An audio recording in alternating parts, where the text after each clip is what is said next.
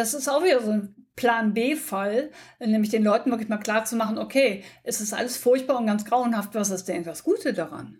Ja, und dann wirklich mal ganz gezielt auf eine einzige Sache schauen. Und das allein kann manchmal schon ein bisschen was ändern und ganz kleines Lächeln ins Gesicht zaubern. Orientierungszeit, der Podcast für strategische Führung. Erfahren Sie, wie auch Sie durch strategisches Denken und Handeln als Führungskraft noch erfolgreicher werden und Führung leichter gelingt. Und hier ist Ihr Gastgeber, der Führungsstratege Jürgen Wulff. Herzlich willkommen zur Orientierungszeit. Diesmal wieder mit einem Interview. Ich bin verbunden mit Katja Kerschkins. Katja Kerschkins ist Rhetoriktrainerin und Plan B-Mentorin. Herzlich willkommen, Katja. Dankeschön. Schön, dass ich dabei bin. Katja, Rhetoriktrainerin und Plan B-Mentorin, das klingt für mich nach zwei völlig unterschiedlichen Sachen. Das musst du mir erklären. Es klingt von draußen unterschiedlich, aber genau genommen ist es logisch. Ich bin seit 2002 Rhetoriktrainerin und bringe Menschen Rhetorik näher, also sprich Reden vor Publikum, präsentieren. Und ich habe aber auf der anderen Seite für mich einen persönlichen Plan B entwickeln müssen, weil ich mittlerweile im Rollstuhl sitze. Und da habe ich gemerkt, Mensch, da, da hast du so viel Information, so viele Möglichkeiten, das kannst du anderen auch zeigen, was du damit machst und wie du daraus gelernt hast. Und deswegen Plan B-Mentorin seit ungefähr zwei Jahren. Mhm. Erzählst du uns, was dir passiert ist? War es ein Unfall oder ist das eine Krankheit? Ich habe die Diagnose MS seit 25 Jahren und habe einen wirklich sehr, sehr guten Verlauf gehabt. Und dann hat das ganze Tempo ein bisschen angezogen und so seit fünf, sechs Jahren geht es richtig rapide runter. Und deswegen sitze ich jetzt seit ungefähr zweieinhalb Jahren im Rollstuhl und das hat bei mir einiges bewirkt, dass ich an vielen Stellen umdenken musste. Und da habe ich viel gelernt und das kann ich anderen auch zeigen, wie das geht. Und da kommt die Plan B-Mentorin her. Ganz genau, so ist es. Lass uns einen kurzen Blick auf die Rhetoriktrainerin werfen.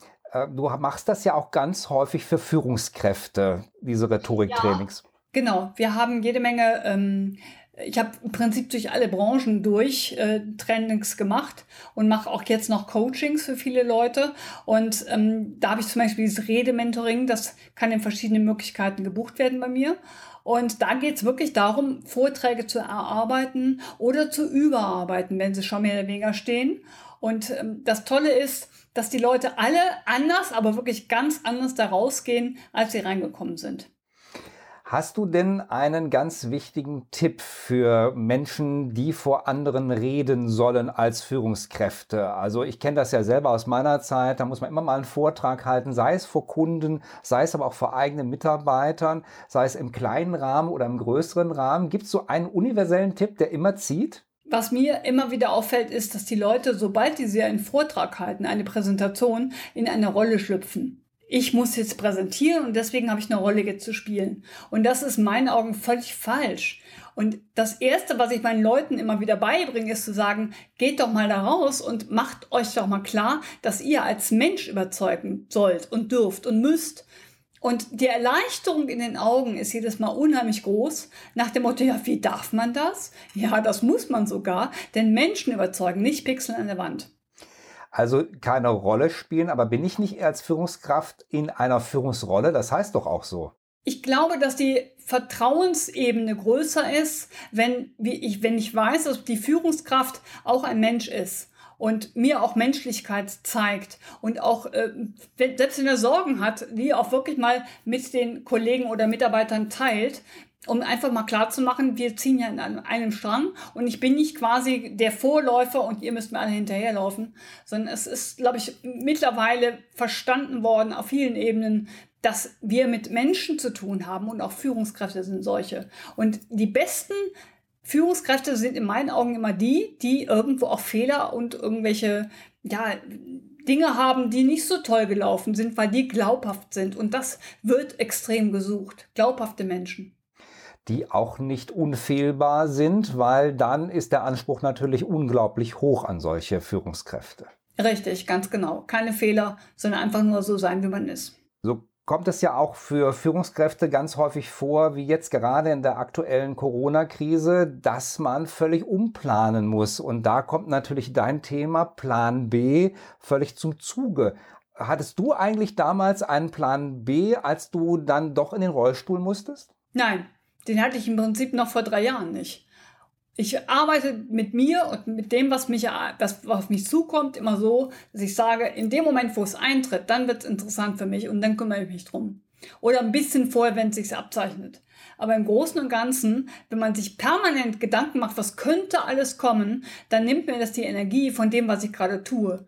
Und in der Zeit, wo ich mich um solche Sachen überhaupt nicht gekümmert habe, was kommen könnte, habe ich acht Bücher veröffentlicht und habe mein Business aufgebaut als Rhetoriktrainer und, und, und. Das hätte ich mit diesem Gedanken, was kommt da bloß auf mich zu, nie geschafft. Mhm.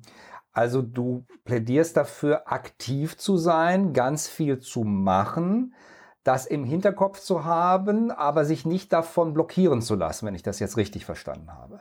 Ganz genau. Also das heißt nicht immer diese negativen Gedanken, was könnte alles Furchtbares passieren, sondern wirklich zu gucken, was mache ich jetzt? Was mache ich jetzt daraus? Und ich weiß zum Beispiel, als ich diese Diagnose bekam, war ich noch im Studium und wollte mich damals halbtäglich äh, selbstständig machen als Schlagzeugerin. Und ähm, habe dann gedacht, hm, das lässt du mal lieber bleiben. Ähm, heute bin ich extrem froh darüber, weil ich war sowieso nicht gut genug. Ohne Frage. Und da haben sich andere Dinge entwickelt. Und das finde ich auch total interessant, wenn man das auch mal da hinten schauend sich ansieht. Was hat sich daraus entwickelt? Und ich glaube, ich wäre ein anderer Mensch, wenn ich nicht so wäre, wie ich bin. Und da wäre ich auch nicht heute hier in deinem Interview oder in irgendwelchen anderen tollen Situationen. Du hast also tatsächlich was daraus gemacht. Du sagst, es ist immer noch genügend Zeit, dann, wenn es passiert ist, wenn es wirklich akut wird, dann auch zu sehen, wie gehe ich dann damit um und belaste mich nicht vorher schon damit. Also man kann natürlich sich auf Eventualitäten ein Stück weit einstellen, aber man sollte sich nicht permanent darauf fokussieren. Das ist entscheidend. Also äh, wirklich, man kann ruhig einen Plan B, C, F in der Tasche haben, kein Thema. Aber dann wirklich erstmal sagen, so jetzt bleiben wir erstmal bei dem Plan und machen das damit. Und wenn die Dinge sich ändern, dann können wir ja zur Not immer noch das Ding, andere Ding aus der Schublade holen. Jetzt in der Corona-Krise werden ja ganz viele Menschen dazu gezwungen, ihren Plan B zu entwickeln. Gibt es da so drei ganz grundsätzliche Tipps, die du geben kannst, wie ich dahin komme? Also das erste ist, dass die Menschen oft, wenn irgendwas Negatives eintritt, so eine Art Grenzzaun vor der Nase haben. Der fällt wie so eine Schranke runter und dann wissen die gar nicht, wohin mit sich. Rennen immer dagegen an, aber kommen nicht weiter. Und ich appelliere dann dazu, einfach mal sich so ein Stück weit umzudrehen, nach hinzuschauen, zur Seite zu schauen, unter den Zaun durch. Es gibt nämlich unheimlich tolle Möglichkeiten, vorausgesetzt, dass man nicht permanent sich fokussiert auf das, was nicht geht, sondern wirklich mal den Blick wendet und dahin schaut, was geht denn überhaupt und welche Alternativen gibt es denn überhaupt. Und diese Denke zu ändern, ist schon ganz klar der erste Schritt. Mhm. Soll man dann für sich alleine bleiben oder sucht man sich andere? Was wäre deine Empfehlung? Ganz wichtig ist es hier, dass man mit Menschen zusammenarbeitet, die positiv unterwegs sind, die Ideen haben, die Mut haben, die auch schon mal querdenken, die schon mal irgendwie völlig äh, banale, bekloppte Ideen haben. Vielleicht sind die sogar gut. Und die ganzen Jammerer und die Leute, die Angst haben, dass man die so ein bisschen ausblendet, denen kann man nicht immer ausweichen, aber die so ein bisschen an die Seite stellen, quasi mental, weil die einen nicht weiterbringen in dem Moment. Aber Leute, die einen unterstützen oder sogar ein Stück weit mit tollen Ideen vorausgehen, an denen sollte man sich dann orientieren. Also weniger Angsthasen als vielleicht mehr Mutmacher. Ganz genau, richtig. Und das ist meine Entscheidung, mit wem ich mich umgebe. Dann habe ich auf deiner Webseite gesehen, du redest von dem Trotzdem. Ist das dein letzter Tipp dafür auch, damit ich zu dem Plan B dann komme? Also das Trotzdem machen, also das Trotzdem entwickeln? Also so ein bisschen Trotz kann nicht schaden. Auch wenn ganz viele Menschen immer sagen, das geht nicht und das würde ich nicht machen an deiner Stelle, zu sagen dann doch, ich mache es aber trotzdem, kann wirklich an manchen Stellen einen, in einen Bereich bringen, mit dem man vorher überhaupt nicht gerechnet hat. Und deswegen bin ich immer sehr äh, froh, wenn Menschen dann wirklich sagen, ich habe es trotzdem gemacht. Denn das führt immer wieder zu ungewöhnlichen, neuen, tollen Ergebnissen. Und das Gegenteil von wegen, naja, ich habe so gemacht, wie es alle machen, naja, dass man da nicht mit weiterkommt, ist ja eigentlich, äh, liegt ja auf der Hand. Jetzt gibt es ja in der Corona-Krise ganz viele Menschen, die mit unterschiedlichsten Herausforderungen konfrontiert sind. Also ganz viele, die ich kenne, sind jetzt im Homeoffice. Wo siehst du da das trotzdem? Das ist ja schon trotzdem für sich. Nämlich, ich arbeite trotzdem weiter, auch unter anderen Bedingungen. Bei einer anderen Firma ginge das vielleicht nicht, aber hier machen wir es trotzdem. Und das ist schon extrem viel davon. Und wenn jetzt jemand seinen Laden schließen muss, also die Kollegin, die ihren Souvenirladen schließt oder die ein Bekleidungsgeschäft hat, was macht die? Wo ist deren trotzdem? Erstmal aufhören zu überlegen, was jetzt alles schiefgehen könnte, sondern lieber überlegen, was könnte ich jetzt trotzdem machen, was ich vorher nie geschafft habe, weil ich keine Zeit dafür habe. Äh, das fängt beim Putzen und Umräumen und Umgestalten an und äh, bei großen Renovierungen endet, endet das möglicherweise. Das tut vielleicht finanziell weh, aber ich meine, rumsitzen und nichts tun ist noch viel, viel teurer. Und deswegen kann ich nur appellieren, dann wirklich zu sagen, okay, das ist jetzt die Gelegenheit, ich habe sonst die Zeit dafür, also mache ich das jetzt erst recht und trotzdem. Vielleicht könnte man auch seinen Online-Shop dann mal aufbereiten. Genau, ganz genau. Auch das geht. Ähm, auch da wieder nach dem Motto, habe ich ja mich hier nie dran getraut. Und auf die Art und Weise haben die Leute vielleicht mehr die Zeit und auch die Muße, dann zu sagen, okay, dann mache ich es halt, dann versuche ich das mal. Mhm. Bei mir ist das ähnlich. Ich habe ja ganz viele Präsenzveranstaltungen und wir stellen jetzt auch experimentell bei den Kunden, die in der Digitalisierung leider noch nicht so weit waren bisher, dass sie das machen konnten. Ja, das gibt jetzt so einen Schub. Wir machen es trotzdem, wir probieren trotzdem aus und das klappt sogar sehr gut. Also insofern ist dein Tipp da genau richtig. Aber was ist nun mit demjenigen, mit dem Taxifahrer, der jetzt arbeitslos wird, weil sein Chef ihn entlässt, weil einfach kaum jemand Taxi fährt derzeit? Er ist nicht allein. Das betrifft ja ganz viele. Und ähm, ich glaube, es ist ganz gut, dann sich zu vereinen mit anderen Leuten per Internet zum Beispiel. Es gibt garantiert irgendwelche Chats, irgendwelche Diskussionsforen, wo man einfach merkt, ich bin mit meinem Problem nicht alleine. Und in der Menge mit vielen Menschen kommt man vielleicht auf ganz ungewöhnliche Ideen. Und wenn dann keine Menschen mehr transportiert werden, vielleicht irgendwas anderes. Also da kann man auch mal ein bisschen querdenken und sagen, ich mache jetzt trotzdem was draus. Äh, denn jetzt sind wir alle betroffen in irgendeiner Form und ganz viele genauso wie ich. Und was machen wir jetzt gemeinsam trotzdem draus? Also nicht wirklich alleine rumsitzen und gegen die Wand starren, sondern wirklich sich Leute suchen. Das klingt alles sehr positiv, Katja. Bist du so ein positiver Mensch? Warst du das immer schon? Ja, ja, ganz klar, auf jeden Fall. Ich sage mal, das Gegenteil von dem muss man sich nur mal vorstellen. Wenn ich vor 25 Jahren damals schon in ein Loch gefallen wäre, nach dem Motto, um Gottes Willen, was kommt da jetzt möglicherweise auf mich zu, was ja gar nicht absehbar war, weil diese Erkrankung ist ja wie ein Damoklesschwert, du weißt nicht, wann irgendwas runterfällt, ähm, dann wäre ich heute nicht da, wo ich heute bin. Dann würde ich nicht so ein schönes Gespräch mit dir führen, dann würde ich momentan nicht an meinem Buch arbeiten, dann hätte ich keinen Vortrag gehalten über Gedankentanken vor über 2000 Menschen. Also all diese Dinge wären nicht passiert, wenn ich von vornherein in den falschen Modus gegangen wäre. Und der Positivmodus hat echt den Effekt, ich habe acht Bücher auf dem Markt, ich habe mein Business aufgebaut. Also ich sag mal so, ähm, das war die bessere Idee, behaupte ich. Wie ist das mit Selbsthilfegruppen? Hast du sowas mal besucht? Auf gar keinen Fall.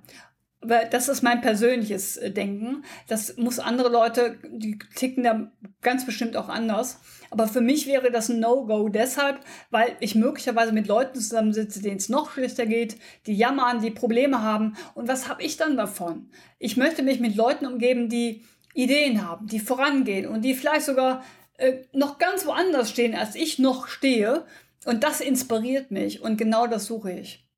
Darf man denn nun gar nicht mal jammern? Ist das nicht auch mal gesund, so für die Psyche, dann auch mal so den Frust rauszulassen, ganz gezielt? Jammerst du nie? Doch, und wie? Ähm, es gibt auch wirklich Momente, ich könnte sie jetzt an Händen aufzählen, wo ich wirklich auch Nervenzusammenbrüche hatte.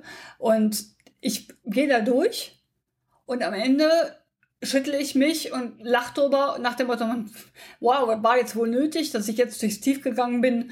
Und dann schüttle ich mich, wie gesagt, und dann stehe ich wieder auf. Also mental zumindest. naja, das andere kann ja vielleicht nochmal kommen, ne? So ist der Plan, ganz genau. Also du sagst, dann schüttelst du dich, wartest du einfach ab, bis das vorbeigeht oder hast du eine spezielle Methode, wie du aus so einem Tief wieder rauskommst? Das ist ja auch in der Psychologie immer sehr interessant, wie man es schafft, aus ja, Tälern, in denen man sich bewegt, dann auch wieder rauszukommen. Manche bleiben da stecken. Ich kenne eine ganze Menge Leute, die immer jammern, weil sie da unten sind. aber genau durch das Jammern auch nicht rauskommen. Das ist auch wieder so ein Plan B-Fall, nämlich den Leuten wirklich mal klar zu machen, okay, es ist alles furchtbar und ganz grauenhaft, was ist denn das Gute daran? Ja, und dann wirklich mal ganz gezielt auf eine einzige Sache schauen. Und das allein kann manchmal schon ein bisschen was ändern und ganz kleines Lächeln ins Gesicht zaubern. Und für mich persönlich habe ich seit etwa einem Jahr das Thema Meditieren entdeckt und festgestellt, dass es auch viel, ganz viel mit dem eigenen Ego zu tun hat und ganz viel Kraft, innere Kraft aufbaut. Das hilft mir auch sehr. Und wie machst du das morgens und wie lange machst du das? Ich meine, das für Führungskräfte vielleicht auch mal interessant. Also einerseits würde mich interessieren, wie lange machst du das und wie lange würdest du sagen, sollte man es machen, damit es überhaupt was bringt? Entscheidend ist, es überhaupt zu machen, egal wie lang. Ob drei Minuten oder 15 oder eine halbe Stunde oder drei Stunden, das ist völlig Wurst. Hauptsache, wir machen es. Da ganz wichtig ist wirklich dieses Herunterfahren auf ein Minimum, damit im Gehirn wirklich mal Pause ist, damit diese Dauerbefeuerung aufhört. Und ich persönlich mache es mittlerweile so, dass ich fast jeden Tag, ja, so dreiviertel Stunde bis Stunde mache ich das. Meistens geführte Meditationen und die tun mir sehr gut und die macht übrigens mein Mann auch mit. Sehr schön, dann ist das doch gleichzeitig etwas, was ihr in der Partnerschaft gemeinsam erlebt. Du sagst ja, du bist Plan B Mentorin, also für Menschen, denen ähnliches oder anderes passiert ist, was einschneidend im Leben ist. Erklär uns das mal. Bei welchen Fällen, bei welchen Konstellationen kannst du hilfreich sein? Es geht nicht nur um Krankheiten. Es geht auch dann um Jobverlust. Es geht um Partnerverlust. Es geht um irgendwelche Sackgassen, in die man geraten kann. Und das kann wirklich alles Mögliche sein. Entscheidend ist hier einfach nur, dass wir daran arbeiten, ganz intensiv den Blickwinkel zu ändern. Also, dass ich auf diesem Loch auch mal rausgucke und ein Stück weit wieder von dem Horizont entdecke. Und das kann wirklich für jeden sein, der in irgendeiner Art von Tief hängt, in irgendeiner Art von Sackgasse die momentan ja, uns ausbremst. Und zwar sowohl durch äußere Umstände als auch durch innere Umstände. Aber die werden ja meistens durch äußere angetriggert. Und wir gucken uns an, was die äußeren Umstände da genau mit mir tun und wie ich selber dann damit arbeiten kann, beziehungsweise auch feststelle für mich, äußere Umstände sind erstmal völlig Wurfs. Die Frage ist, wie gehe ich damit um? Also für diejenigen, die sich damit auseinandersetzen wollen, die können dich persönlich erleben, aber du hast auch, glaube ich, ein Buch dazu geschrieben. Richtig. Das heißt, einfach kann ja jeder. Entdecke das trotzdem in deinem Leben. Und da geht es genau darum, dieses trotzdem aufzuwecken. Und das Tolle an dem Buch ist, ähm, das ist nicht nur allein auf meinem Mist gewachsen. Das sind ganz, ganz viele Geschichten von ganz vielen Menschen, die in unterschiedlichsten Krisen steckten und es irgendwie trotzdem geschafft haben, da wieder rauszukommen und damit umzugehen. Und das äh, ist als erste Leseempfehlung wirklich klasse. Das ist, glaube ich, ein ganz prima Tipp, weil jetzt in der aktuellen Krise haben viel mehr Menschen viel mehr Zeit. Und da wäre es natürlich auch gut, wenn man die sinnvoll nutzt, zum Beispiel mit dem Buch, was du uns gerade empfohlen hast.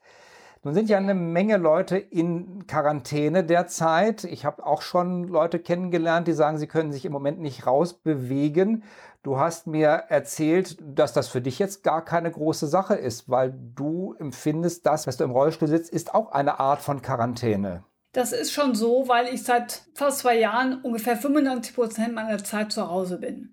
Denn immer wenn ich raus will, ist der Aufwand ein bisschen größer. Äh, ich kann nicht selber nicht mehr Auto fahren, also fährt mein Mann mich durch die Gegend.